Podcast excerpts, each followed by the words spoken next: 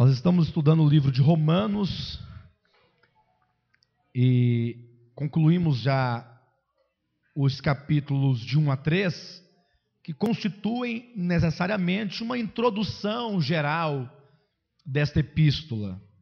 Estou sendo um pouco generoso.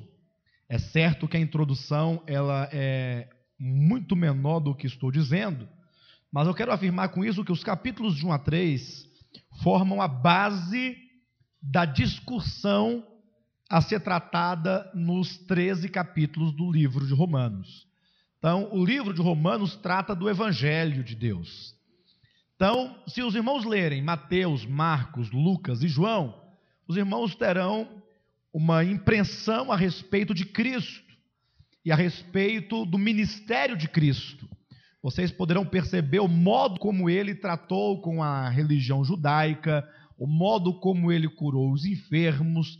Todavia, somente em Romanos é que nós vamos encontrar o evangelho de uma maneira prática, de uma maneira explicada. Então é preciso que nós entendamos este livro. Creio que todos os cristãos, eles precisavam começar a vida cristã a partir do conhecimento do livro de Romanos. A deficiência da vida cristã ela consiste exatamente na falta do conhecimento desta epístola.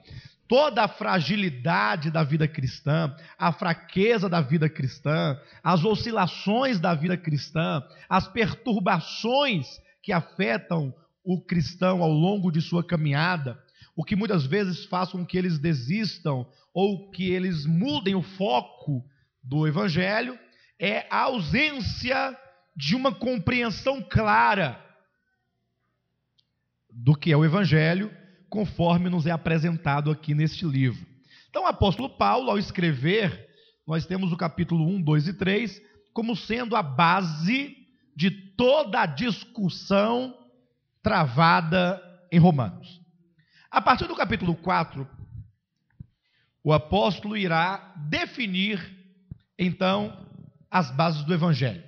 Os irmãos devem se lembrar que nós falamos aos irmãos que o apóstolo vai mostrando primeiramente a condição do homem, porque o passo principal é que o homem compreenda a sua condição. O capítulo 1 e 2 de Romanos, os capítulos 1 e 2, nos mostram a condição do homem. Os homens muitas vezes desconhecem a sua condição. O problema do homem e não é somente um problema natural da sua do seu próprio coração, mas é um problema que nos foi legado. Não se esqueçam nunca que nós somos o produto de uma ideologia religiosa né, da nossa nação. Como assim? Quando nós nascemos, talvez o mais velho aqui tenha por volta de 60 anos. Quantos anos tem o irmão, o senhor? 51. Tem alguém que tem mais de 51 aqui? A, a irmã está ali, desculpe. Quantos anos a irmã tem? 62. Está vendo? Então, todos nós, inclusive a, a, nossa irmã, ela é sua mãe, não? É? Seja bem-vinda. Satisfação. Tá? Então, todas as pessoas, nós, inclusive a, a nossa irmã, como é o nome da sua mãe? Até mesmo a irmã Maria Raimunda, nós somos todos o produto de uma ideologia, porque nós nascemos já num país cristianizado. A cultura do país é uma cultura cristã. Vocês concordam comigo? Quem foi que descobriu o Brasil? Não foram os portugueses? Sim, foram os portugueses? Os índios. É, tá certo. Assim, no caso, os estrangeiros, né? Que vieram explorar o Brasil, vamos colocar assim: quem foram os que vieram explorar o Brasil? Não foram os portugueses? Então, ao chegarem aqui, eles logo estabeleceram, através dos jesuítas, a imposição de uma doutrina, de uma doutrina cristã, desviada, evidentemente, de uma verdade pura. Sabemos que aquilo que foi ensinado, na forma como foi ensinado, foi uma mistura né, de cristianismo com paganismo, e ainda juntando com a cultura religiosa dos índios que aqui estavam, também dos africanos que para aqui vieram. Então, tudo isso acabou produzindo o quê? Uma ideologia, uma maneira de pensar, uma maneira de achar as coisas, de considerar as coisas. De maneira que cada criança que vai nascendo vai herdando uma consciência inconsciente. O que é criar uma consciência inconsciente? Vai criando um modo de pensar consciente, mas é inconsciente porque essa pessoa não sonda as origens, não busca o princípio das coisas, e por isso vai tomando tudo aquilo como verdade. Então nós vamos, é como uma esponja que absorve ali o líquido, né? E ali vai absorvendo as ideias, vai absorvendo o conhecimento, de modo que quando ficam, ficam adultas, as pessoas passam a achar que aquilo é a verdade suprema, que aquilo é tudo e que aquilo é o que há de mais puro, de mais sagrado. E dentre tudo que nós herdamos da religião ideológica aqui do Brasil, destaca-se um ponto comum a todos qual é o ponto comum que se destaca? Catolicismo romano pensa do mesmo modo que os evangélicos, que os espíritas, que todos, porque nós temos aqui uma trinca religiosa que sustenta essa ideologia: catolicismo, protestantismo e espiritismo. Espiritismo, de uma forma geral, eu não me refiro ao kardecismo tão somente, mas a toda a religião africana, né? Candomblé, umbanda, quimbanda, toda essa religião desse lado oposto ao que se entende a cristianismo, né? embora suponham que sejam também. Mas vocês estão entendendo o que eu estou dizendo. Então, qual é a ideia comum de todos eles? Todos eles dão as mãos e todos concordam no único ponto: que existe Deus. É. Salvação por obras. Está certo, viu, amado? Também. É. Mas o ponto fundamental é de que todos eles acreditam unanimemente que a salvação é o produto do esforço humano. Embora nenhum deles neguem ou negue que Jesus morreu na cruz, e embora no primeiro momento catolicismo e protestantismo afirme que a salvação é mediante o sacrifício de Cristo, mas eles não podem sustentar isso até o fim, logo quando são questionados se a graça é suficiente. Quando são questionados se o sacrifício de Cristo é suficiente.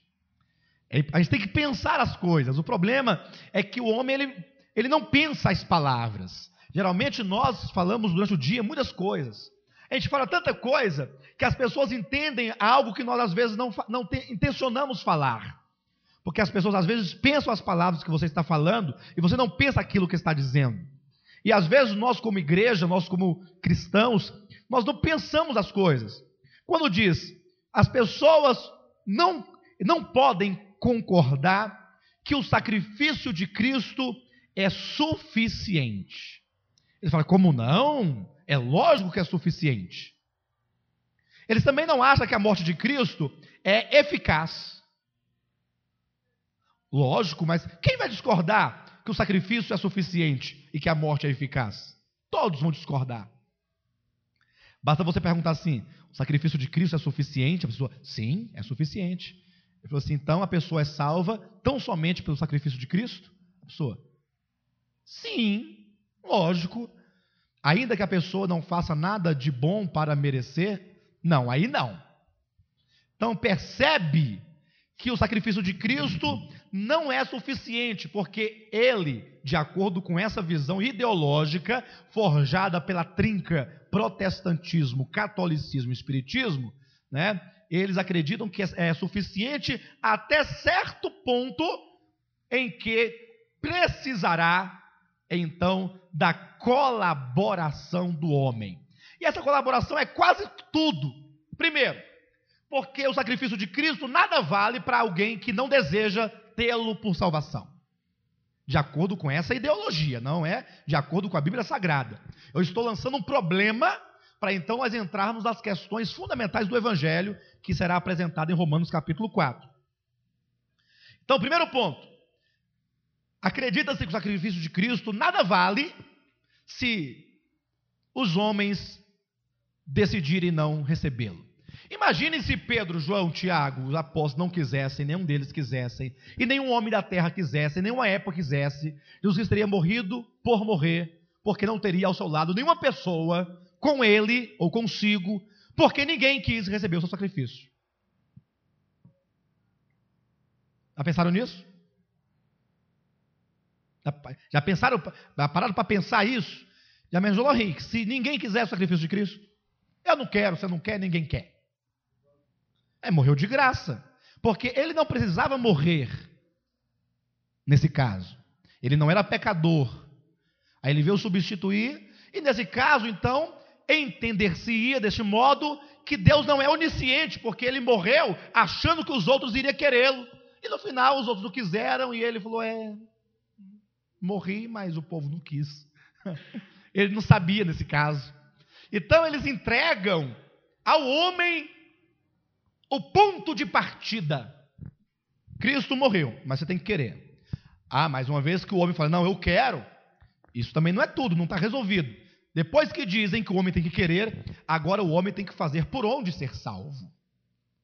Ou seja, o homem deverá proceder com um comportamento exemplar, um comportamento moral, um comportamento santo, um comportamento puro e digno, para que ele seja considerado digno de ser um salvo. Nesse caso, Cristo morreu, mas quem me garante sou eu. Este é o pensamento de uma ideologia forjada na construção ideológica do nosso país. Todo nosso país, mas isso está em todos os países, né? Eu queria que vocês entendessem esse processo. Então Jesus morreu para quê? Nesse caso. Para te dar o direito de lutar pela sua salvação. Seria basicamente aquele, aquela questão lá de Esther, do livro de Esther. Vocês lembram? Que o rei Assuero baixou um decreto que no dia tal, do mês tal, do ano tal, todos os judeus seriam mortos num só dia. Um decreto de que qualquer um que matasse o judeu ganharia presentes, premiações. Então é lógico que qualquer um queria golpear um judeu naquele dia. Depois que é, Assuero descobriu o plano de Ramã, e ele então acabou enforcando Amã na forca que ele próprio havia construído, então Esther falou assim: Rei, e agora? Você não podia cancelar esse decreto para nos livrar da morte? Falou assim: olha, cancelar eu não posso, mas eu posso fazer um outro decreto dando a vocês o direito de lutar em defesa da vida. Se vocês conseguirem, bem. Se não conseguirem. Então, foi assinado um decreto pelo rei Assuero para que as pessoas lutassem com as próprias forças, com as próprias mãos, em defesa de suas próprias vidas. Então, isso seria basicamente o que pensam a respeito do sacrifício. Cristo morreu, eles dizem, e agora, você é salvo? Não. Primeiro você tem que querer. Segundo, você tem que construir a sua salvação e garantir através de um procedimento justo, santo, piedoso. Do contrário, você não será. É, é assim ou não é? É assim ou não é que, que se entende? Que se o indivíduo não proceder desse ou daquele modo, ele não será. E terceiro, não basta proceder por 10 anos, por 15 anos, você tem que permanecer firme nesse procedimento até o fim.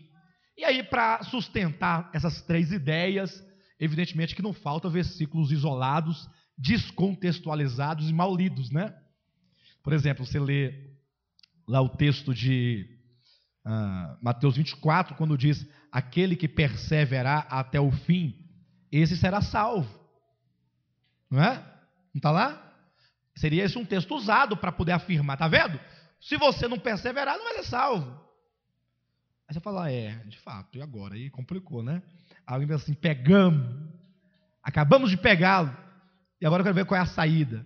Não, a saída é simples, é só você ler o capítulo 24 todo, procurando entender que tipo de salvação está apontada ali.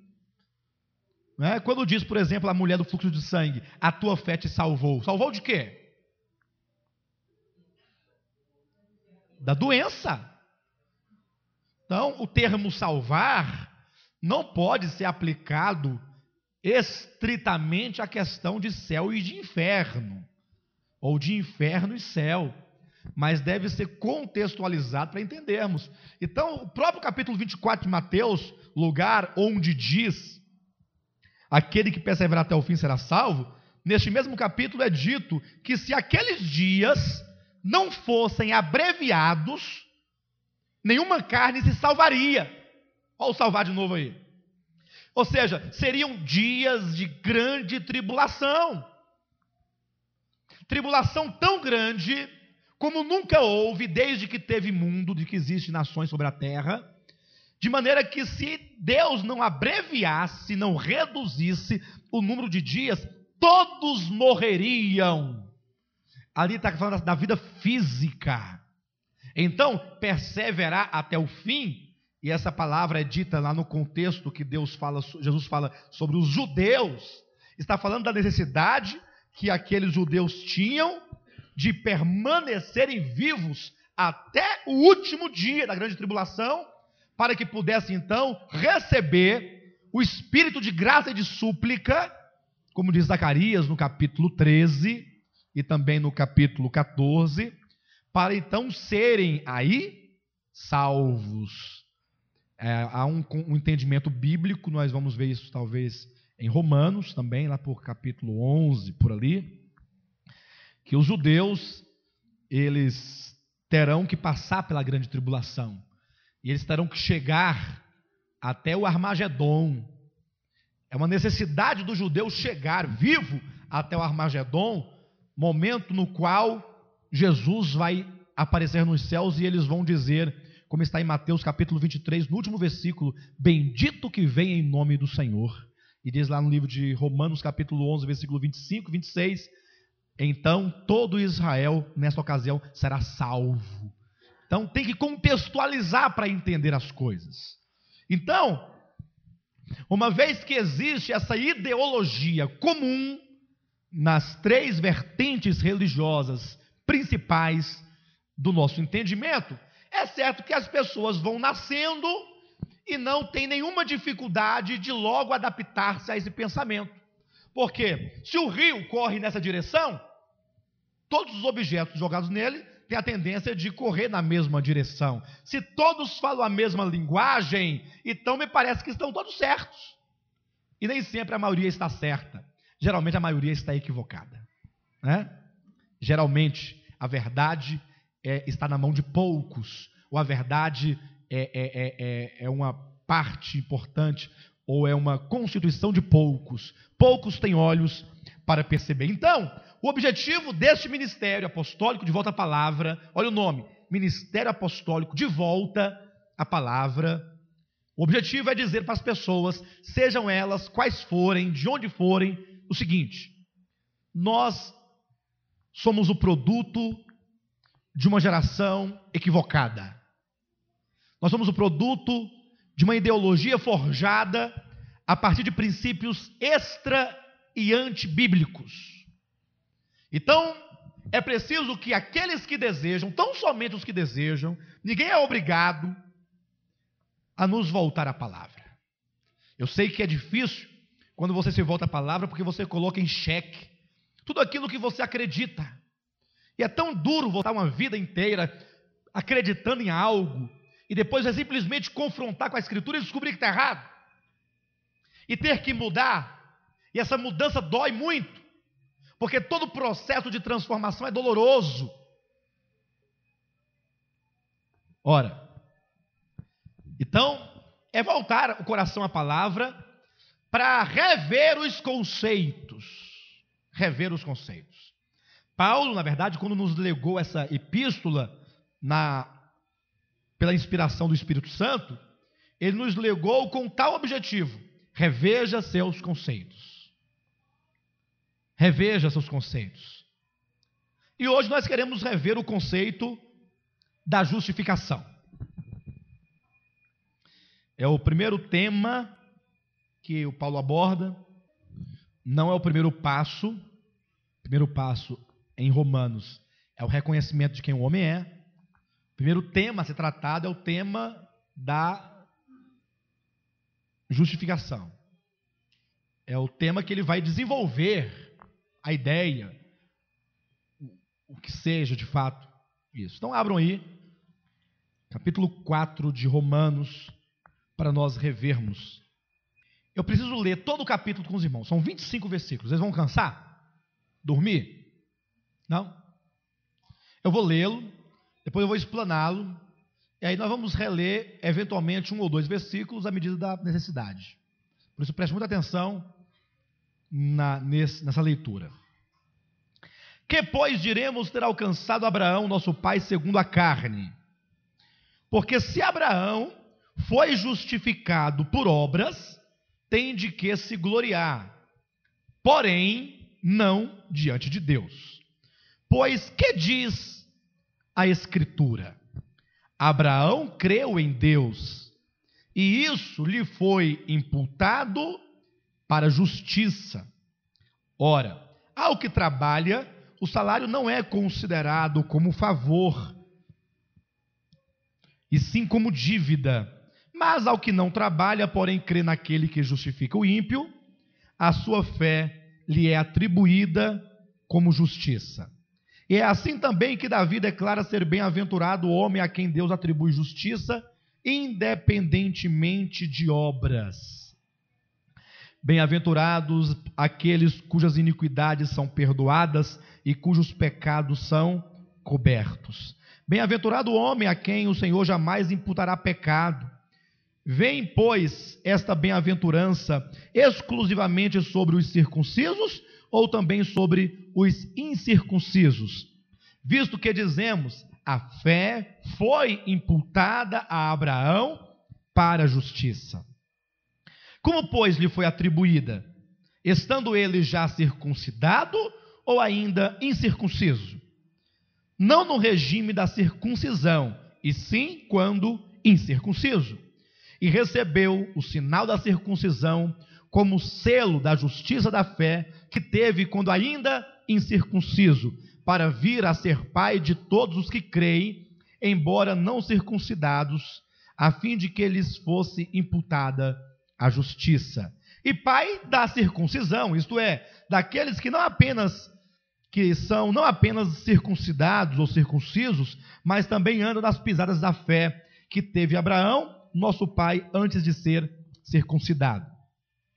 Não foi por intermédio da lei que Abraão ou a sua descendência coube a promessa de ser herdeiro do mundo, e sim mediante a justiça da fé. Pois, se os da lei é que são os herdeiros, anula-se a fé e cancela-se a promessa. Porque a lei suscita a ira, mas onde não há lei, também não há transgressão. Essa é a razão porque provém da fé, para que seja segundo a graça a fim de que seja firme a promessa para toda a descendência, não somente ao que está no regime da lei, mas também ao que é da fé que teve Abraão, porque Abraão é pai de todos nós, como está escrito: por pai de muitas nações te constituí, perante no, aquele no qual creu, o Deus que vivifica os mortos e chama à existência as coisas que não existem. Abraão, esperando contra a esperança, creu para vir a ser pai de muitas nações, segundo lhe fora dito: assim será a tua descendência. E sem enfraquecer na fé, embora levasse em conta o seu próprio corpo amortecido, sendo já de cem anos e a idade avançada de Sara, não duvidou por incredulidade da promessa de Deus, mas pela fé se fortaleceu, dando glória a Deus, estando plenamente convicto de que ele era poderoso para cumprir o que prometera, pelo, é, pelo que isso lhe foi também imputado para a justiça. E não somente por causa dele está escrito que lhe foi levado em conta, mas também por nossa causa, posto que a nós, igualmente, nos será imputado, a saber, a nós que cremos naquele que ressuscitou dentre os mortos a Jesus, nosso Senhor, o qual foi entregue por causa das nossas transgressões e ressuscitou por causa da nossa justificação. Precioso esse capítulo, né? Revelador este capítulo. E tão duvidado este capítulo.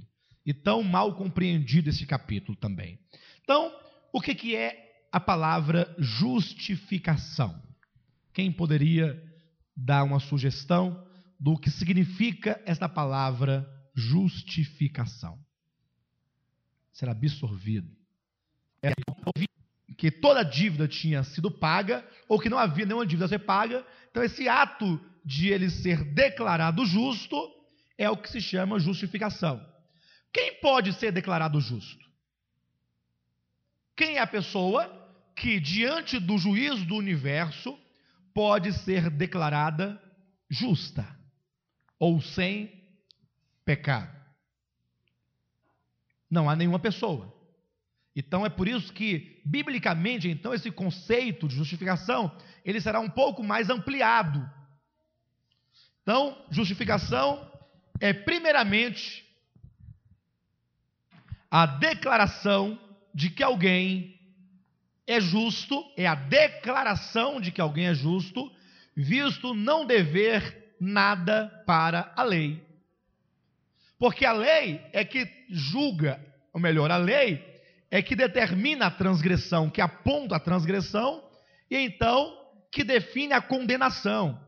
Aquele que transgride a lei, ele é culpado, ele é transgressor. Então, uma vez que a lei recai sobre ele como transgressor, ele é condenado e, portanto, sujeito agora à penalidade, não é? Então, o que é a justificação bíblica? É o ato de que Cristo pagou na cruz do Calvário todos os nossos pecados. Se ele pagou a dívida que eu tinha, então, quando Deus olha para mim, ele vê que eu não tendo mais a dívida porque a dívida já foi paga pelo sangue de Cristo, então ele não tem outra alternativa a não ser me declarar justo. Ou seja, está em dia de acordo com a lei, não ser devedor para a lei, e portanto ele me declara justo, não devedor, sem dívida. É diferente de daquele pensamento das pessoas que acreditam que o Senhor te perdoa, está perdoado, Henrique. Tá bom? Mas imagine que você, sendo um perdoado e continuando neste perdão a sua vida inteira, porque continuar no perdão significa você manter uma vida de integridade, você não errar mais, mas no dia da sua morte, não sabendo você que aquele era o dia da sua morte, você escorrega no pecado e você vendo-se no pecado, você morre. É, infelizmente, você está condenado. Não é assim que dizem? Mas por que ele estaria condenado? Não, porque ele pecou e não teve tempo de se arrepender. Ora, então ele não estava justificado. Então ele não fora declarado justo em função de Cristo ter pago a sua dívida. Ou será que a morte de Cristo paga apenas os pecados do passado? Quantos pecados a morte de Cristo paga? Os do passado? Certeza? Os de agora? E os que eu não fiz ainda, que eu ainda cometerei amanhã e depois da manhã? Já foi? Tudo foi pago? O que aconteceria se Cristo só tivesse morrido pelos pecados do passado? De duas, uma. Ou ele teria que morrer de novo pelos pecados do futuro, ele morreria outra vez para pagar os pecados posteriores, ou então o perdão só era até o momento da conversão. Você está perdoado até aqui, daqui para frente agora é com você. Se você errar, meu irmão, lago de fogo para você. Então, a morte de Cristo paga todos os pecados. É isso que está lá no livro de Colossenses. Dá uma ida rapidinho lá em, na Epístola aos Colossenses, um pouquinho à frente. Capítulo 2. Versículo 14. Tendo cancelado o escrito de dívida que era contra nós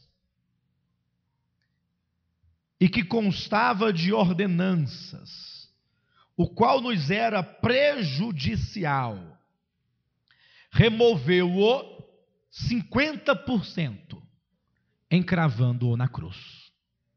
Diga glória a Deus. Mas na Bíblia dos irmãos não tem 50%? Qual é a tradução da Bíblia de vocês? A versão? Não, está aqui, ó. Versículo, vocês estão lendo capítulo 2, versículo 15, o 14 de Colossenses. Então vamos ler de novo. Tendo cancelado o escrito de dívida que era contra nós e que constava de ordenanças, o qual nos era prejudicial, removeu os 50%, encravando-o na cruz. Os outros 50% por, por sua conta. Ele só removeu a metade da sua dívida. Sim ou não? Não! Removeu-o inteiramente.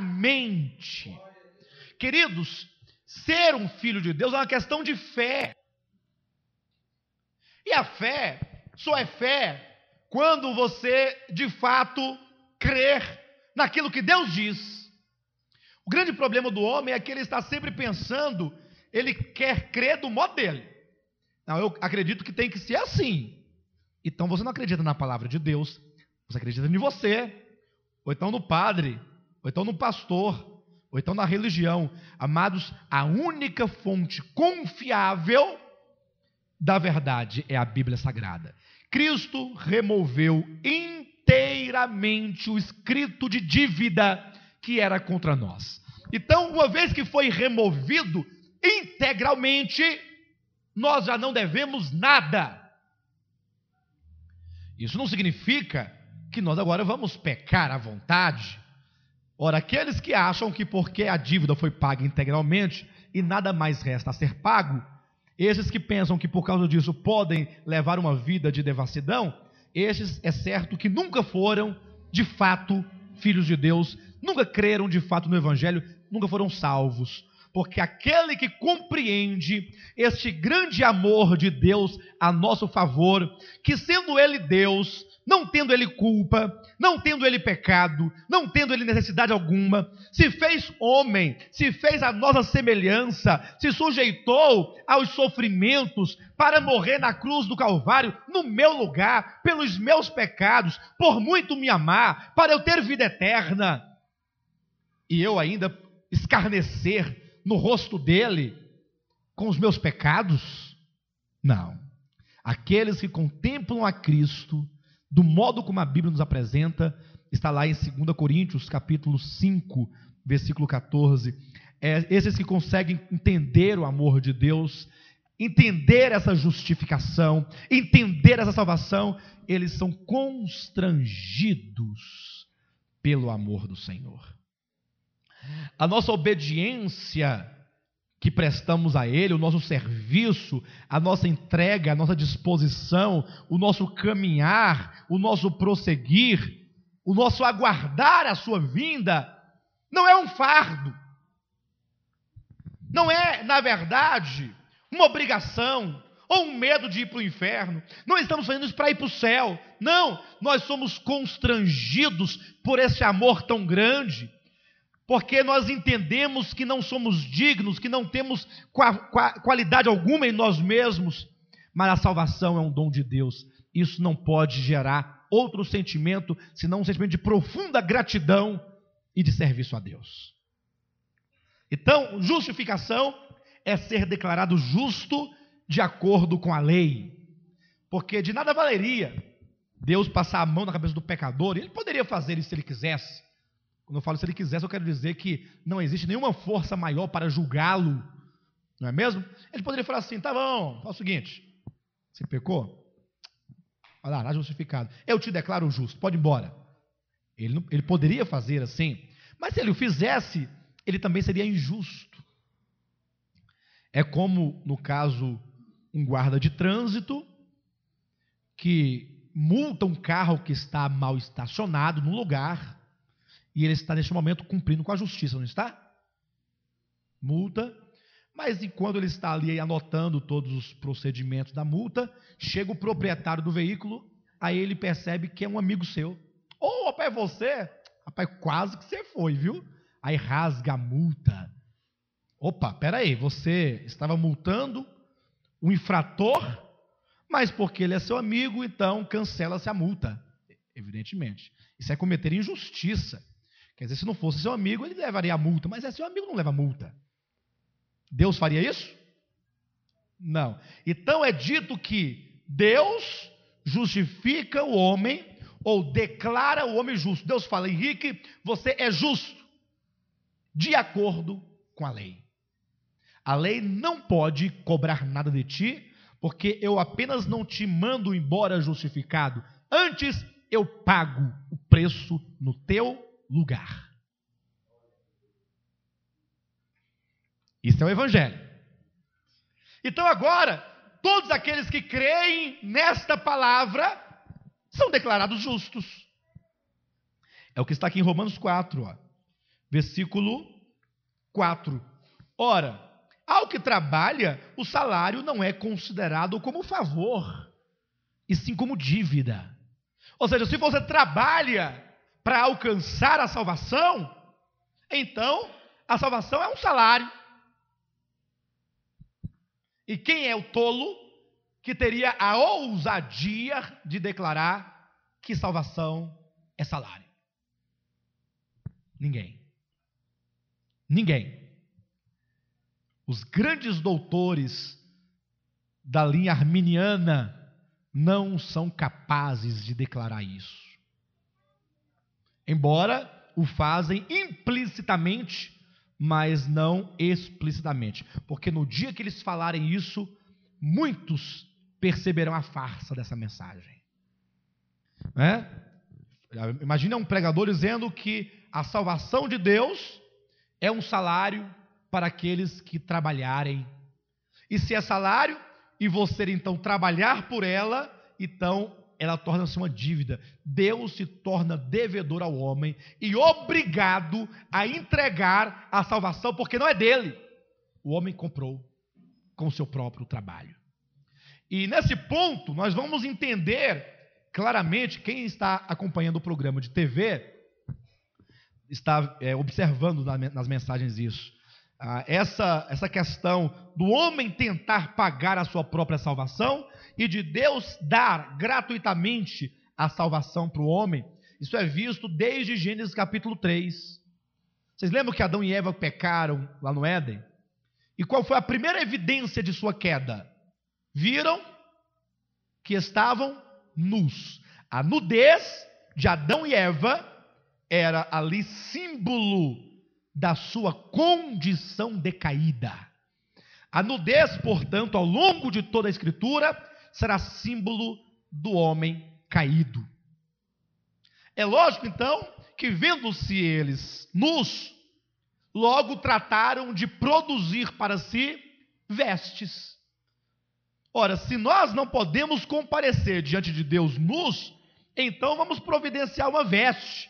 Então, quando é dito que eles colheram folhas de figueira e fizeram cintas para se vestirem, Significa então a tentativa do homem de, com as suas próprias mãos, com a sua própria habilidade, fazer a sua própria justiça. Porque se a nudez é símbolo da condição decaída do homem, a veste é símbolo da justificação. Aí o homem então colocou as folhas, cobriu, cobriu. No primeiro momento cobriu. Aí passou-se uma hora, duas horas, o sol foi esquentando, o pecado já dominava sobre todas as coisas, as folhas começaram a murchar. E logo aquilo que fora feito para cobrir a nudez já não podia mais cobrir efetivamente. Então Deus chega, chama o homem, está lá o homem com as folhas, né, com a veste murcha, e Deus aceita aquelas vestes de folhas de figueira Deus aceita o trabalho do homem, Deus não valoriza, mas o homem foi lá, colheu as folhas, teceu a veste, foi um trabalho tão grande, e agora Deus não aceita? Não. As vestes que o homem produz, o que significa na prática a sua tentativa de autojustificação diante de Deus, as suas obras com o fim de ser achado justo diante de Deus, não passam de folhas de figueira que murcha, que seca, que se dispersa, conforme Isaías 64, versículo 6. Por isso Deus não pode aceitar. O que, que Deus fez então? É dito em Gênesis capítulo 3, versículo 22. Fez o Senhor vestes de peles para Adão e sua mulher. Observe que no primeiro momento é dito que Adão e sua mulher fizeram vestes para si. Agora é dito que Deus fez vestes para eles. Uma coisa é o homem fazer as suas próprias vestes. Outra coisa é Deus fazer as vestes para o homem. E qual a diferença da veste que o, o homem fez para as vestes que Deus fez? Qual é a diferença fundamental entre elas? É que as folhas, muito bem, Luiz, ao serem colhidas e feitas vestes, não exige derramamento de sangue. Vegetal não tem sangue. Mas para Deus tirar a pele do animal para fazer veste para o homem, foi preciso Deus colocar o cordeiro sobre uma penha e ali sacrificar o animal.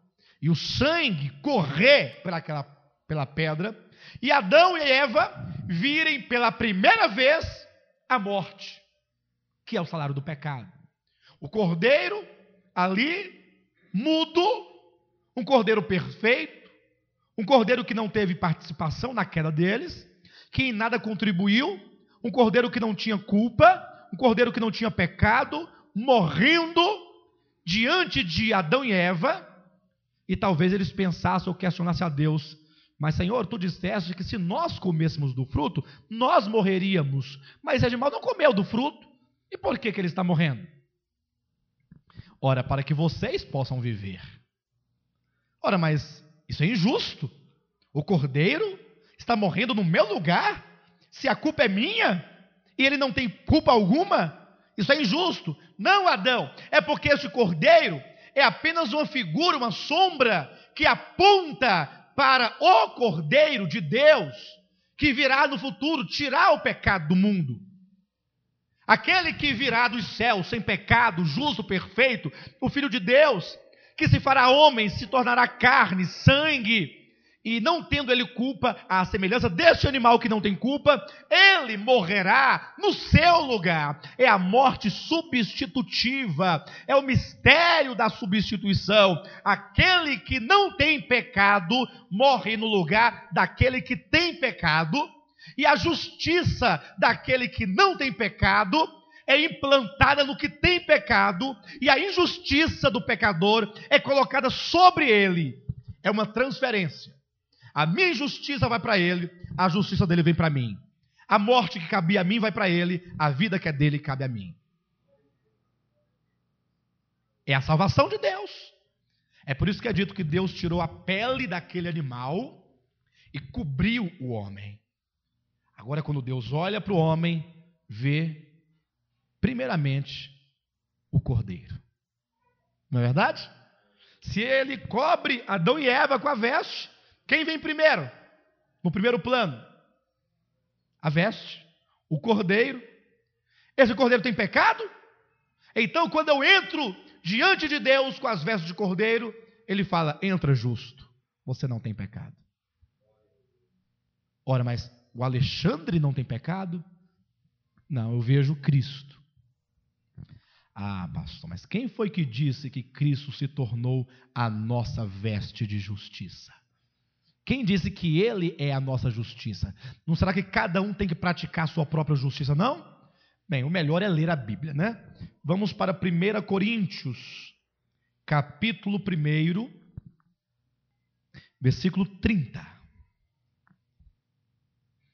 Mas vós sois dele. Esse dele aqui, amados, é o Deus aí do versículo 29, o versículo anterior mas vós sois de Deus. Esse dele é um pronome referencial ao versículo anterior aí, Deus, versículo anterior.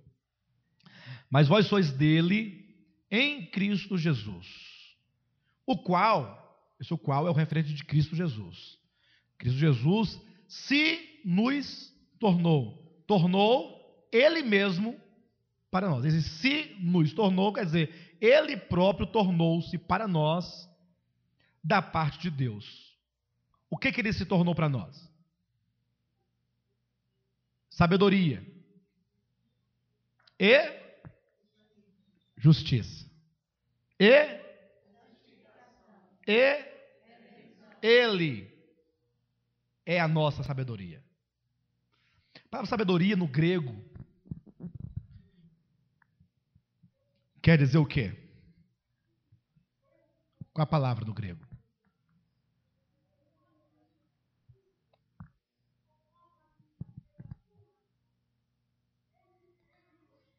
Hã? Sabedoria? Filos é amor, não? Sofia? Ah, Sofia. Sofia. Daí vem a palavra filosofia. Cristo é a nossa filosofia. Há uma tradução, eu não posso precisar qual neste momento, que traduziu esse versículo: Cristo, é, ele se tornou para nós filosofia. Aí, lógico que o primeiro momento do leitor despreparado é escandalizar. Cristo é filosofia, nada. Cristo é Deus, né? O problema é que a filosofia ela tem um tripé de sustentação da razão de sua existência. O que, que a filosofia existe? Para quê? Como é que ela surge? Filosofia, como é que ela surge? Questionando. O quê?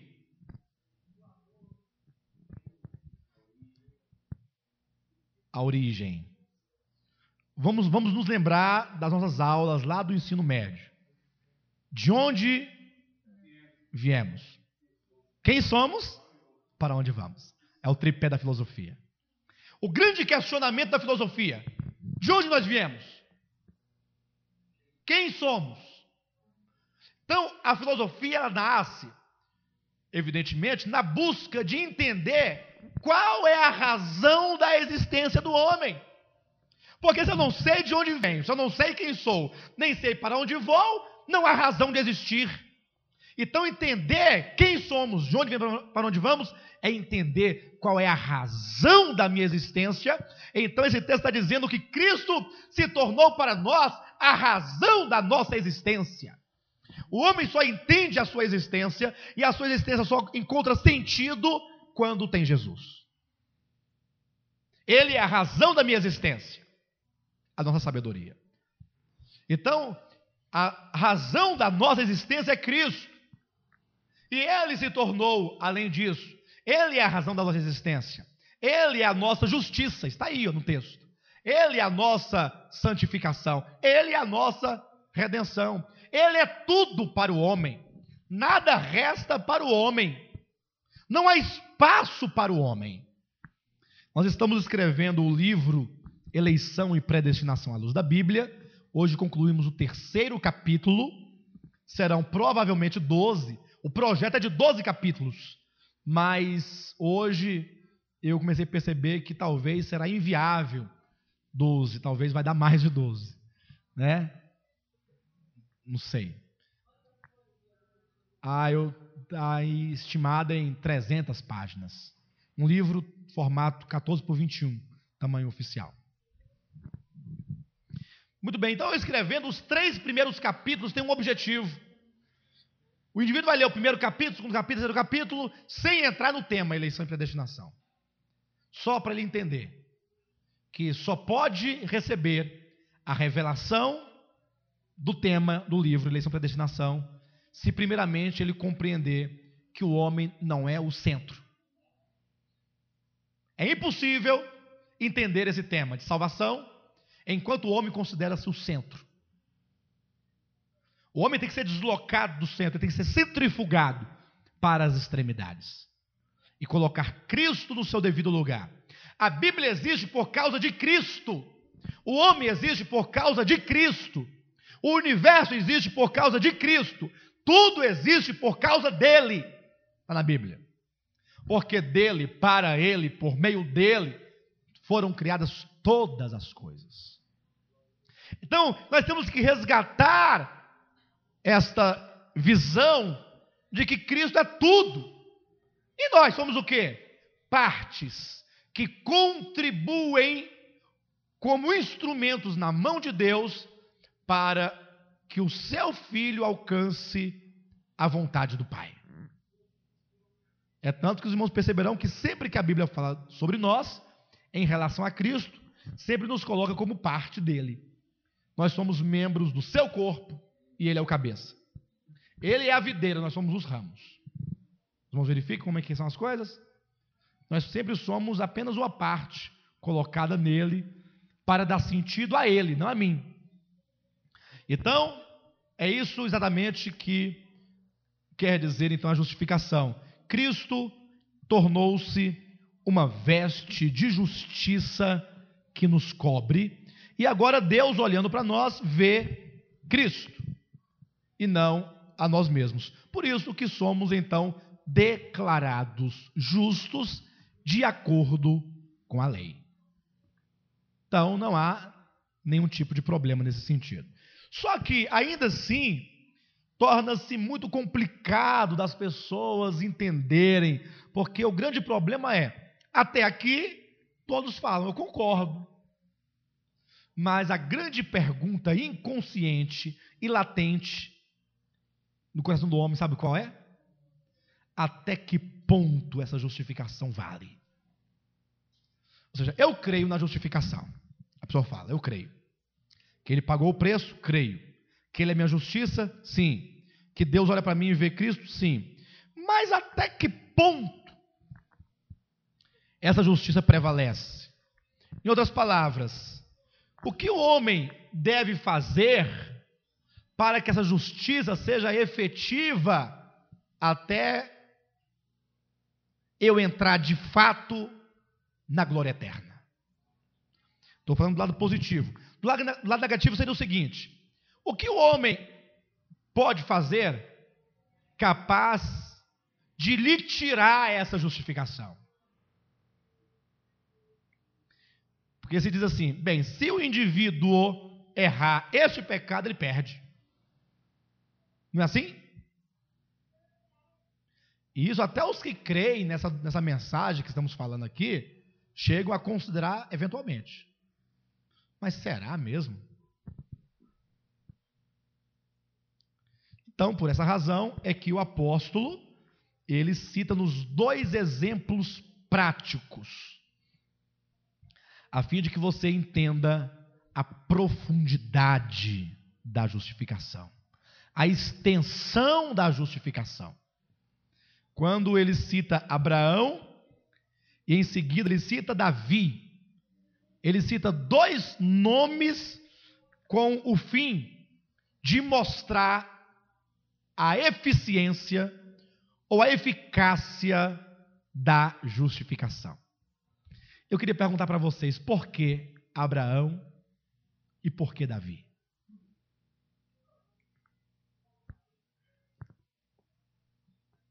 Por que não Gideão? Sansão?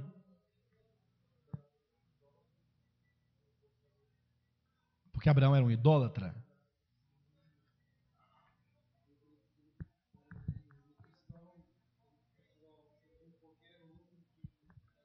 Mas qualquer outro também precisaria. Por que Abraão e por que Davi?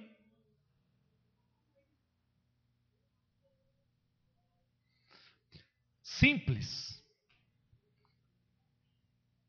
Simples demais. Porque Abraão, ou em Abraão, ele vai mostrar o que o homem não precisa fazer Abraão será justificado sem fazer nada. E também não é sem fazer nada, é sem ter capacidade de fazer nada. Abraão é o exemplo daquele que nada pode fazer para obter a justificação. E mesmo não podendo, terá do mesmo modo. E Davi? É o exemplo de quê? Daquele que, mesmo transgredindo, continua justificado. Cuidado, irmãos, que essa mensagem ela tem dois lados, tá? Melhor, ela, ela é, uma, é uma espada de dois gumes. Cuidado para você não dar ocasião à carne. Evidentemente, o objetivo dessa mensagem, como já foi dito, é nos atrair a Cristo para que sejamos cada vez mais consagrados a Ele, inspirados por uma visão, inspirados pelo seu amor. Davi foi rei de Israel, não foi? E os pecados dele são aqueles pecados bem simples, né? Quais foram os dois pecados? É. A Bíblia diz que, certa ocasião, Davi estava no terraço do seu palácio, caminhando à tarde. A Bíblia diz que ele levantou-se à tarde, o que subtende que ele estava deitado, dormindo à tarde. Mas qual o problema? Ele não tinha direito? Não, é porque nesse, nessa ocasião a nação de Israel estava na guerra. Ora, o povo de Deus estava na guerra, a arca estava na guerra, seus capitães estavam na guerra, os soldados estavam na guerra, lutando em defesa do reino, e ele simplesmente dormindo. Daí já dá para perceber que ele não estava bem espiritualmente falando, né? Como é que o povo de Deus está na guerra, seu reino está na guerra, estão todos ali dando sangue à vida e ele está dormindo. E ele passeando então no terraço de sua casa, olhou para uma casa próxima, um lugar próximo, e viu uma mulher que banhava, nua. Esse texto está em 2 Samuel, ou é 1 Samuel? 1 Samuel, capítulo 11. É primeiro, é primeiro Samuel, né? Segundo Samuel é segundo Samuel, né? Primeiro Samuel vai falar de Saul, não é isso? E segundo Samuel de Davi, salvo engano. Capítulo 11. Ao ver aquela mulher, ele a desejou. Desejou tê-la para si. Ele então manda alguém ir até aquela mulher, perguntar quem é ela. Ou melhor, ele pergunta quem era aquela mulher. E alguém lhe responde dizendo: Ora, essa mulher é Betseba, mulher do teu servo Urias, que está na guerra. Cada detalhe de informação do texto serve para quê? Serve para. É como se tivesse uma ferida e a pessoa ficasse enfiando o dedo para poder mostrar o pus a profundidade e a podridão daquela pereba. Pra vocês terem uma ideia, Mateus ele recebeu de Deus um modo perfeito de cutucar a ferida. Porque às vezes as pessoas gostam de falar amenizando as coisas, né? Para que o outro não perceba a gravidade. Não, é para ver a gravidade. Porque você só vai entender a justiça de Deus, ou a justificação de Deus, se você vê a gravidade. Davi haveria de ter um filho com Betseba, a mulher do outro. Então Mateus haveria de falar assim, no seu evangelho, no capítulo 1, na genealogia. E de Davi nasceu Salomão, daquela que era mulher de Urias. Mas Mateus, para com isso, Mateus. Deixa de ser dramático. Por que você não escreve? E de Davi nasceu Salomão, filho de Betseba. Basta. Todos que forem até o livro de Samuel haverá de saber da história, mas não.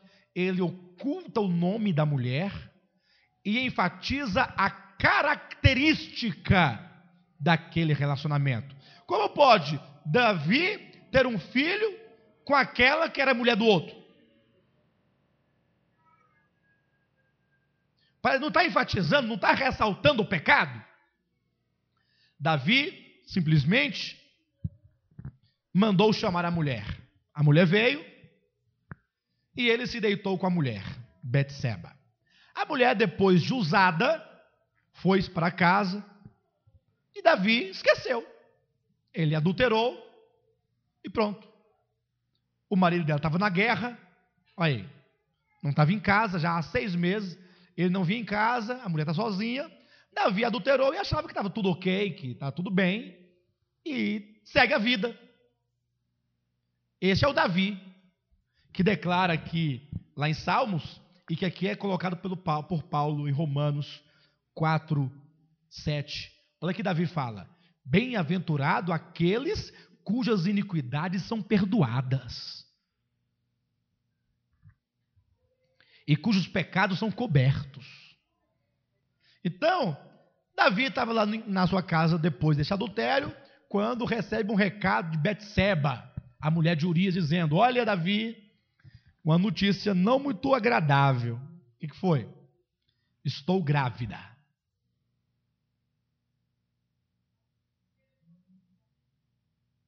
Pense. Davi se preocupa e pensa: bem, se a mulher está grávida, como é que ela está grávida se o marido dela está tá na guerra? Está errado. Então agora o seu pecado será o quê? Descoberto. Então ele agora pretende simplesmente esconder o pecado. Bem, eu tenho uma boa ideia. Manda chamar Urias, marido dela. É um homem bom, um homem. Né? Então vamos permitir que ele fique na sua casa por uns dias. É certo que ele vai se deitar com a mulher dele. E aí o filho vai ser de quem? Dele. Aí ninguém desconfiará de nada.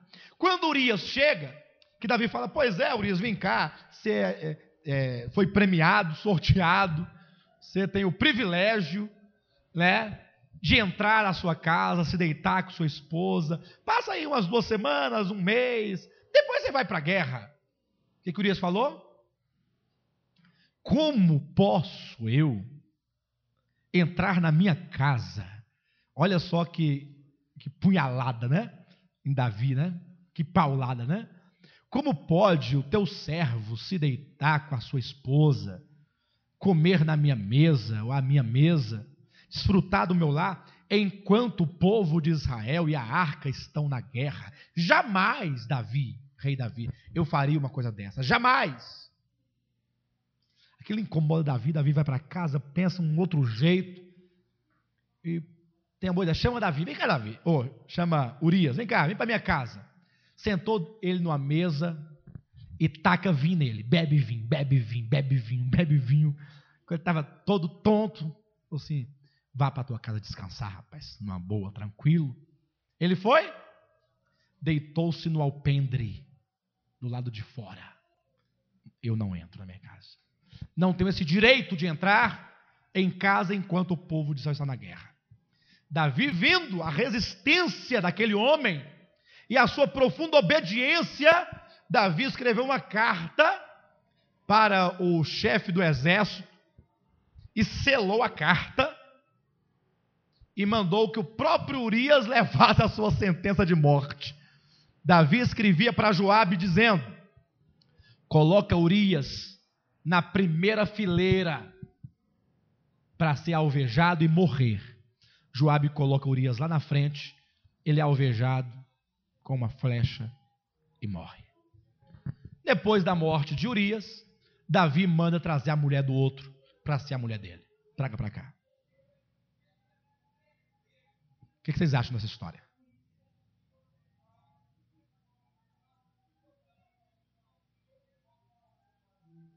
Isso é papel de um crente? Pastor, eu estou achando que eu vou fazer isso também. Porque se Davi fez, também vou fazer também. Faça. Faça. Vocês não podem parar por aí, deverão ler toda a história de Davi e também dos seus descendentes, para vocês verem ali a maldição e a disciplina de Deus sobre o reino por causa disso. Ninguém, mesmo justificado e salvo, ficará impune dos seus pecados. Ninguém. Não confunda o ato gracioso de Deus de justificar o homem e lhe garantir a vida eterna com a sua complacência para com o pecado. Não confunda. Deus julgará o seu povo e nenhum ato cometido por nós que seja de um modo é, consciente, nenhum ato ficará impune. Mas como é que é isso? Como é que eu estou justificado e salvo e eu vou ser punido? É, vai. salvo e punido, punido e salvo. Porque uma coisa é uma coisa, outra coisa é outra coisa. Deus, na sua tremenda sabedoria, ele sabia disso. Permita-me abrir aqui num texto de Salmos, capítulo 89. Veja como que Deus explica este equilíbrio entre a fidelidade da sua aliança e da disciplina ao mesmo tempo. Glória a Deus. Capítulo 89, versículo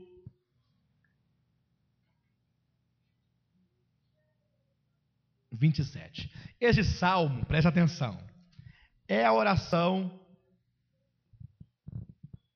é uma oração de Etan, segundo o cabeçalho do salmo, que ora lembrando Deus da sua aliança.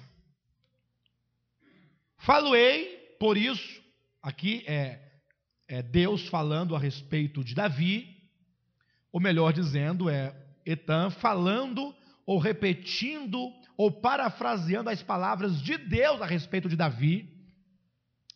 É Deus falando: Faloei, farei de Davi, por isso, meu primogênito, o mais elevado entre os reis da terra. Versículo 28.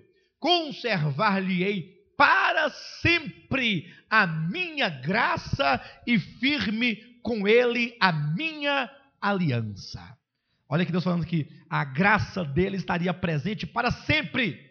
E a aliança não seria quebrada nunca. É a fidelidade de Deus. Versículo 29. Farei durar para sempre a sua descendência e o seu trono como os dias do céu. Amados, o que fazer quando Deus promete algo para alguém de um modo incondicional? Farei durar para sempre a sua descendência.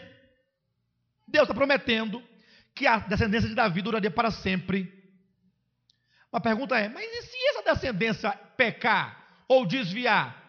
Deus vai continuar mantendo a sua palavra de fidelidade? Vamos continuar para ver o que Deus vai dizer sobre isso. 30. Se os seus filhos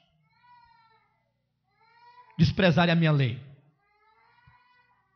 Deus prometeu, mas e se os filhos de Davi desprezarem a lei do Senhor e não andarem nos, nos meus juízos, se violarem os meus preceitos e não guardarem os meus mandamentos,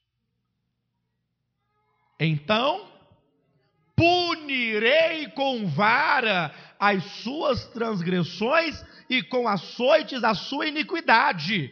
Mas, diga mas, diga, punirei com vara as suas transgressões, e com açoite a sua iniquidade, mas jamais retirarei dele a minha bondade, nem desmentirei a minha fidelidade. Não violarei a minha aliança, nem modificarei o que os meus lábios proferiram. Uma vez jurei por minha santidade, e serei eu falso a Davi? Deus, quando promete, ele não volta atrás, porque ele não é homem para que minta, nem filho do homem para que se arrependa. Uma vez que ele cancelou o escrito de dívida que era contra nós e removeu-o inteiramente gravando na cruz, ele não voltará atrás. Ele pagou a dívida com seu próprio sangue e está paga por toda a eternidade. Mas se nós à semelhança de Davi, confiando na fidelidade de Deus, de que ele não volta atrás, procedermos de qualquer maneira, transgredindo a sua aliança, transgredindo os seus mandamentos, ou andando de uma maneira de corrupção, em adultério, como fez Davi, homicídio, como fez Davi, Deus vai punir com varas e com açoites. É por isso que entre a segunda vinda de Cristo e a eternidade, porque é na eternidade que nós desfrutaremos da salvação eterna, Deus estabeleceu um período intermediário de mil anos período no qual todos os pecados feitos, cometidos, sem o devido arrependimento, será punido. Todos. Abra um Salmo 51, por favor. Davi se casou com Betseba e ninguém sabia que Davi havia adulterado. E ninguém sabia que Davi havia matado o marido da mulher. Ninguém sabia. Ele fez um serviço bem feito. Agora é só viver. Agora ele casou com a mulher. O filho que vai nascer é dele, ele casou, é dele. Ele que fez, ele já casou. E tudo bem, né? Tudo bem? Segue a vida? Tranquilo. Ninguém sabe. Sabe. Tem um Deus que tudo vê. Deus vê. Talvez você esteja, ah, mas Deus, ninguém está me vendo. Deus está te vendo. E pode passar um ano, como foi com Davi. Davi ocultou o seu pecado por um ano. Embora ele diz no Salmo 38 e em outros salmos que os seus ossos doíam de noite. A sua consciência martelava dia e noite. Ele não podia encontrar paz com Deus. Até um dia que falaram, Davi, tem um profeta aí fora querendo falar contigo. Quem é? É o profeta Natan. Manda ele entrar. Diga, profeta, o que, que foi? Não, eu tenho um caos aqui para falar para você. É um caso. E o Senhor, como um rei sábio, é certo que julgará essa causa com retidão, porque o rei é sábio, o rei é reto. Então eu vou contar o caso para o Senhor e o Senhor dará a sentença ao cabo da minha exposição. Diga que o rei fará justiça. Havia um homem, começa o profeta a falar, né? Que morava na sua pobreza, na sua casinha, e ele tinha uma cordeirinha. Era dele. Ela dormia nos seus braços todos os dias, e ele cuidava dela, como a coisa mais preciosa que ele tinha. E havia também um outro homem que tinha muitas ovelhas, muito rebanho, um homem muito rico. E um dia, chegando em sua casa, um de seus amigos, o que ele fez? Foi na casa do outro, daquele que tinha uma única cordeirinha, e tomou à força a cordeirinha dele. E matou-a. Davi mal esperou que Natan acabasse de contar a história, que na verdade era uma parábola, e Davi o interrompeu dizendo: Este homem que fez tamanha atrocidade tem que morrer. Davi falava em suas próprias palavras o que está em Romanos 6:23, o salário do pecado é a morte. E Natan falou: "E este homem é você, meu irmão. Você foi que tomou a cordeirinha de Urias.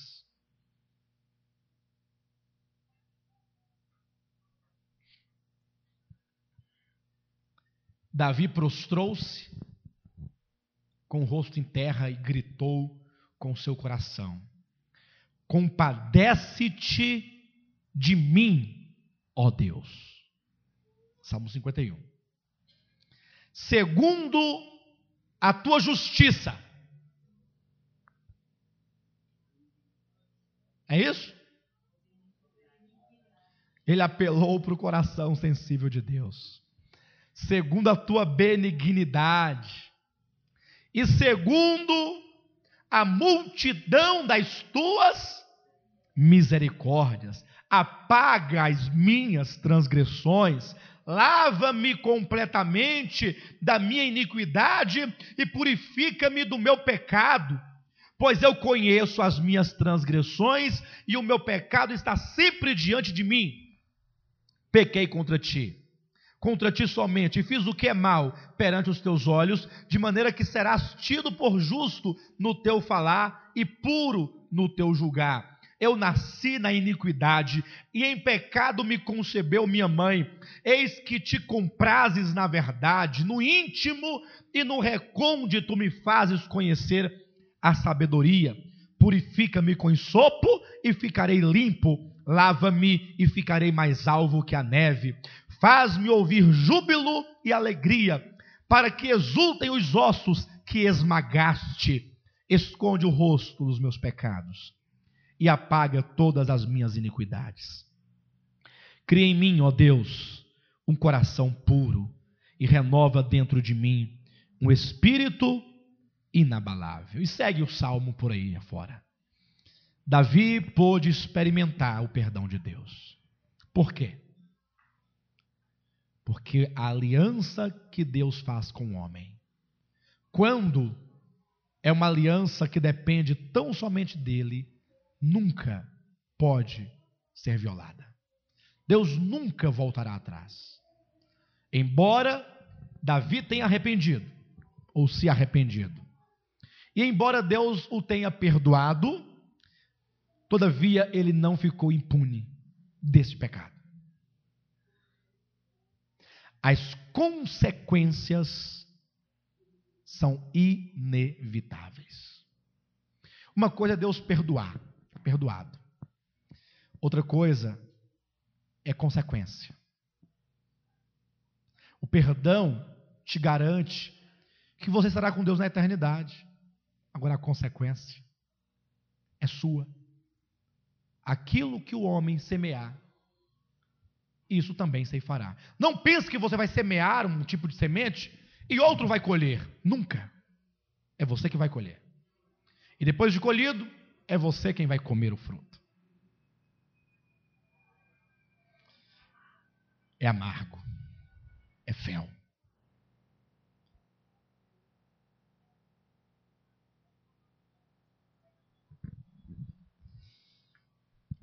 Sempre quando alguém sofre qualquer tipo de sofrimento, dores ou problemas que parece que o mundo cai na cabeça e o chão é tirado debaixo dos pés. A primeira palavra que vem na boca qual é?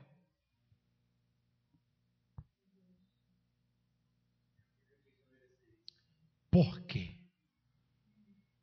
Por quê? Não é? Que, que foi que eu fiz? Volta. Volta. E não precisa que ninguém te lembre de nada. Volta.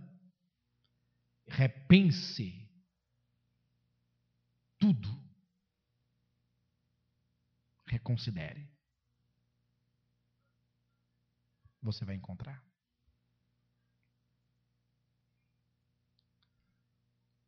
Então, o melhor, quando conseguimos identificar a razão da disciplina de Deus, é submeter-se a essa disciplina de Deus. Porque quem se submete à disciplina, logo a disciplina cumpre nela o efeito e acaba. Aqueles que passam pela disciplina, resistindo à disciplina e sem encontrar exatamente a razão da disciplina, passa pela disciplina e a disciplina não alcança seu objetivo na pessoa, porque se não houve uma compreensão do motivo e um quebrantamento profundo e uma mudança profunda de atitude, então a disciplina virá de novo daqui a dois meses. E depois virá de novo. E ela só parará de te açoitar quando tiver cumprido cabalmente com o objetivo, que é humilhar o homem e levá-lo a nada, torná-lo nada diante de Deus. Amém?